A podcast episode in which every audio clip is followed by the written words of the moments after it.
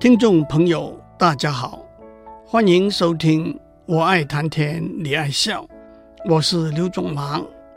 人体的消化通道就像一根管子，口是起端，肛门是终端，食物从口进入通道，经过咀嚼、消化、吸收的过程，剩下来的残渣就从肛门排出去。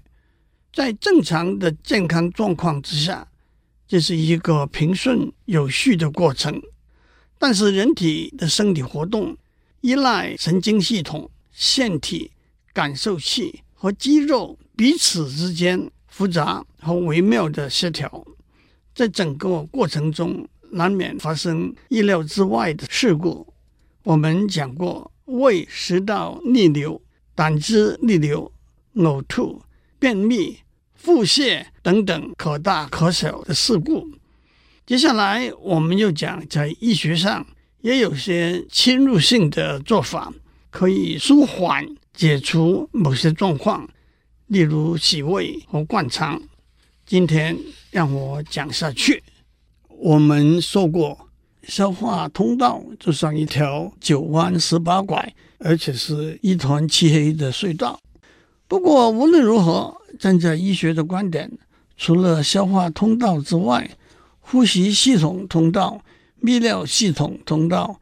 妇女生殖系统通道，还有体内的肠洞，包括胃、肺、耳朵、腹部、关节，进入检查，并且在必要时做修补护理的手术，就统称为内视镜检查和手术的范畴 （endoscopy）。内视镜的基本架构是一条长长的软管，连同光源。通常是从体外经由光纤输入和显像的镜头，把要检视的部分的影像传输到体外的电视和照相装置，进入人体的通道或者空腔，从事检查和手术的工作。在有些情形之下，还有一条平行附有手术仪器的管道。大肠镜内视检查。或者检查大肠的全部，甚至小肠的后端，检查的长度大约是一百五十厘米；或者只检查大肠的后端，那就是从肛门到乙状结肠，检查的长度大约是六十厘米。只做局部检查的原因是：第一，那是一个比较简单的检查过程，通常不使用麻醉。或者镇静的药物。第二，大肠癌症多半在这部分发生。讲到这里，让我做一个交代：做大肠镜检查的时候，有所谓无痛检查和非无痛检查。为了减少病患做检查的时候疼痛或者焦虑不安的感觉，医生会经由静脉。替病患注入短效的镇静和麻醉止痛药物，这通常只是对病患的意识做轻度的压抑。手术的时候，许多病患都能够维持清醒，甚至可以在电视上亲眼看到自己的大肠的内部。不过，也有些病患就像睡了一觉，醒过来，检查的过程也就完成了。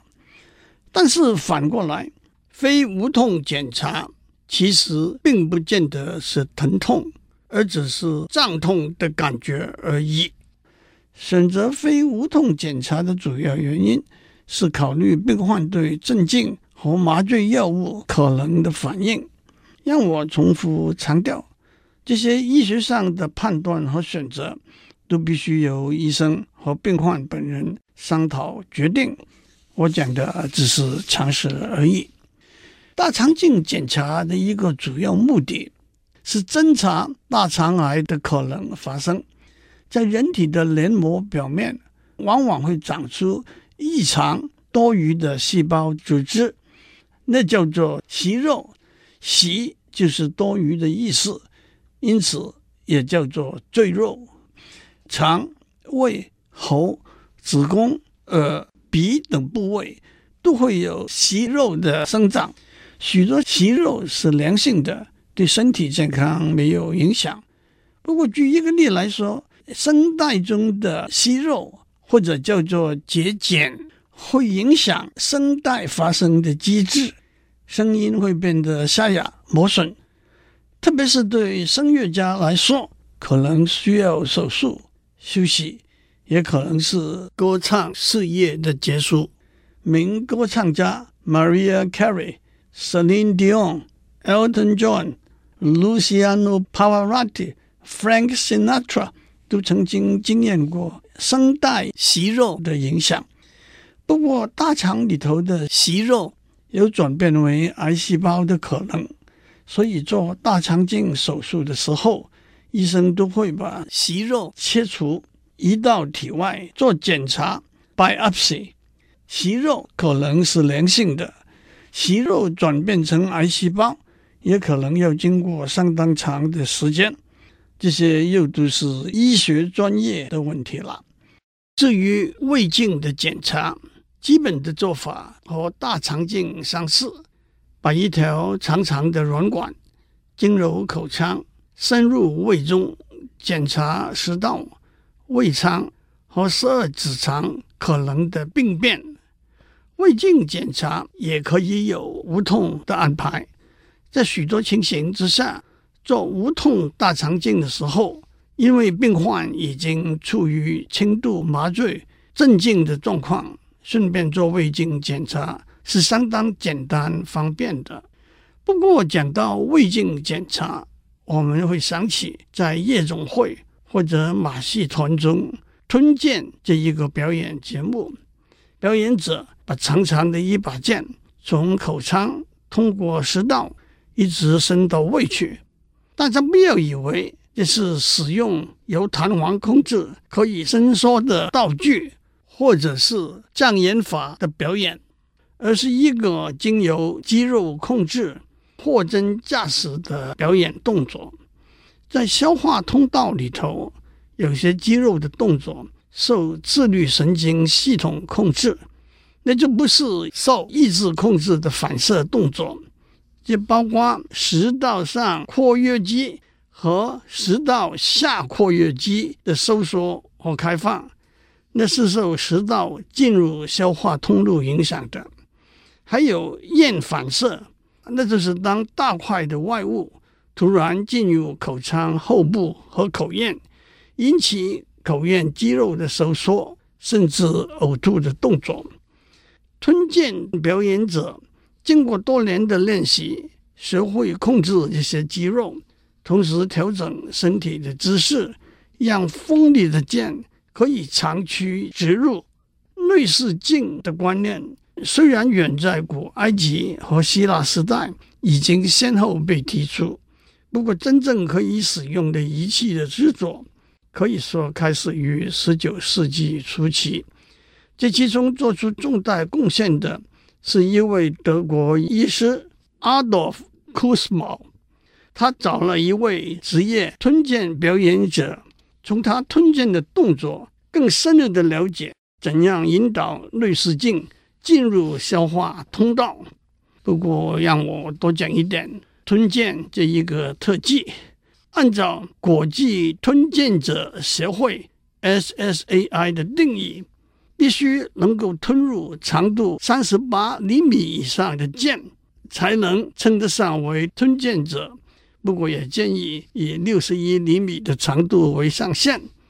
讲到这里，自然有许多有关吞剑的世界纪录可以提一下。最长的长度是六十二厘米。最大的弯度是一百二十度，同时吞最多的数目是四十把剑。二零零七年，搞笑诺贝尔奖的医学奖颁给来自英国的 Brian Whitcomb 和美国的 Dan Meyer，他们在 British Medical Journal 发表了一篇有关吞剑的研究。他们送了一百一十封信。给国际吞剑者协会会员，从四十六封回信中获得各种有关吞剑可能引起的伤害和资讯。在颁奖典礼上，Dan Meyer 还当场表演了一口他的绝活。不过，让我也指出，随着科学技术的发展，胶囊内视镜检查 （capsule endoscopy） 已经逐渐成为一个对消化通道方便使用的检查方法，尤其是在胃镜和大肠镜都无法抵达的小肠部分。病患吞入一颗和维他命丸一样大小的照相机，经由无线通讯，把在消化通道上照到的影像传输到体外去。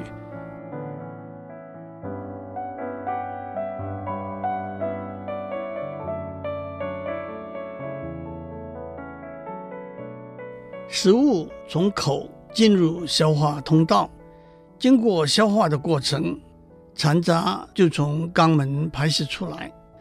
如果不小心吞吃了不能被消化的异物，例如鱼刺、骨头、假牙、纽扣，在比较严重的情形之下，就需要医疗手术的处理。但是在许多情形之下，异物会跟同粪便排到体外。一个比喻就是这些异物从通道入口。沿着通道走了一个行程，毫无损伤的就从出口排出来了。这也就让走私的罪犯想到利用消化通道来走私违禁品的可能。我不打算在这里一一谈走私的罪犯如何利用人体身上的通道和空仓来储存、传递走私违禁品的做法。不过，一个最普遍的方法是把粉状或者凝固的毒品包在胶囊里，让走私犯（中文俗称水客，英文俗称骡子）嗯，把胶囊吞到肚子里头去，到了目的地再把胶囊排泄出来。对走私犯来说，一个最严重的危险是胶囊在消化通道中破裂。毒性很高的毒品进入消化通道，如果不马上获得医疗救治，是足以致命的。另一个危险是消化通道阻塞，使用泻药、灌肠、内视镜手术都可能带来胶囊破裂的危险。反过来，如果在旅行途中压制不住大肠排便的动作，那也是一个危机。有一个故事说，一个走私罪犯在飞机上控制不住，把胶囊排出来了。他在马桶里把胶囊捡起来，可是又不愿意把胶囊洗干净，再吞到肚子里头去，就把胶囊放在口袋里。过海关的时候就被抓到了。通常走私罪犯在旅行途中避免饮食。借以减少大肠的蠕动，甚至服用防泻药，也是为了这个目的。在长途的国际航线中，机警的空服员会观察到那些拒绝任何饮食的乘客，就会把这些资料传递给地面海关的检查人员。可是紧张、焦虑、压力也会刺激起排便的感觉。更何况，走私犯通常吞下去一百甚至两百个胶囊，重量高达一公斤以上。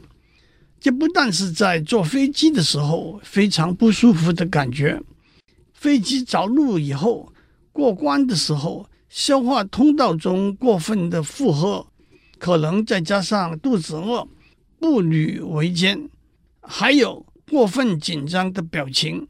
都会引起检查人员的注意，但是接下来检查人员怎样处理呢？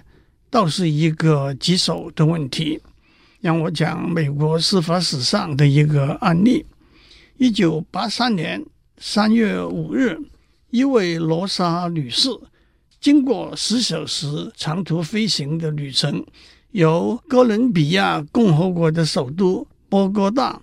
到达美国洛杉矶的国际机场，移民局的官员从他护照的记录发现，他近期内曾经出入迈阿密和洛杉矶八次以上。他说，这次来洛杉矶的目的是替他在波哥大开了一家小店的丈夫购买商品。他身上带了五千美元现金，都是面额五十元的钞票。但是他既没有预订旅馆的记录，也没有和任何货物经销商预约会面的记录，甚至连飞机票是怎样买的也记不得了。移民局官员指派了一位女性移民检查员，对他做了一个脱衣的全身检查，发现他的腹部坚实而且胀满，也发现他穿了两条上皮做的内裤。这些引起了检查人员对他走私毒品的怀疑，就向他提出做一个 X 光检查的要求。他以怀孕为理由拒绝接受 X 光检查。在长达十六小时的拘留期间，他拒绝食物和饮料，也没有大小便的排泄。检查人员于是向联邦行政司法官提出强制性的。X 光检查和肛门检查的要求，在这个要求批准之后，医师在做肛门检查的时候，发现了一个含有异物的胶囊。接下来，他又再排出六个胶囊，又在接下来的四天内再排出八十八个胶囊，里头储存了一共五百二十八公克，纯度是百分之八十的海洛因。因此，他被起诉，也被地方法院判定意图走私、运输毒品的罪名。可是，当他向上诉法庭提出上诉的时候，上诉法庭推翻了原判，判决的依据是：按照美国宪法第四修正案，人民具有人身、住宅、文件和财产不受无理的搜查和扣押的权利。上诉法庭认为，检察人员虽然对罗莎女士行为的动机有可信的高度怀疑，但是检察人员不应该在不合乎人道的让罗莎女士忍受十六小时的折磨，而应该立即向联邦行政司法官提出强制性的检查的要求，而且联邦行政司法官的批示。必须有清晰而明显的确定罗莎女士行为的动机。这个案子最后送到美国最高法院，最高法院以七票对两票推翻了上诉法庭的判决。换句话说，罗莎女士还是有罪。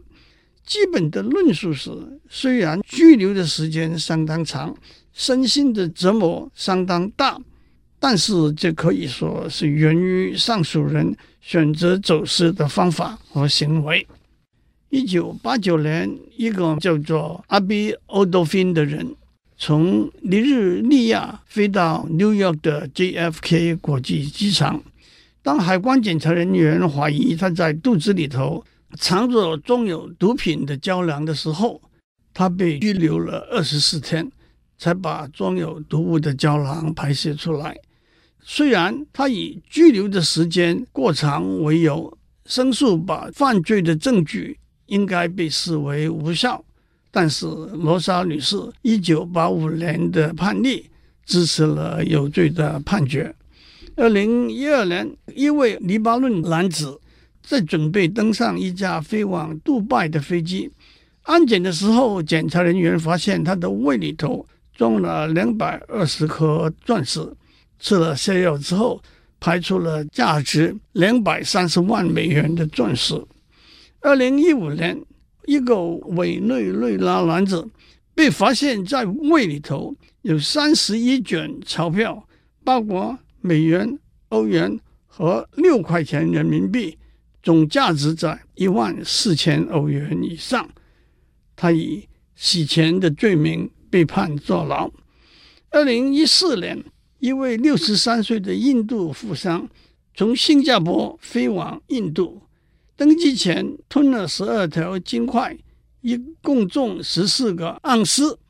回到印度之后呕吐腹泻，后来找一位外科医生做手术，才把金条拿出来。说到把金子吞到肚子里来走私，中国古代却有吞金自杀的说法。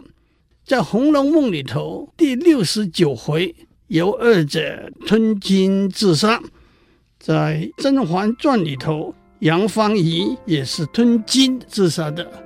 今天我们就讲到这里。祝您有个平安的一天，我们下周再见。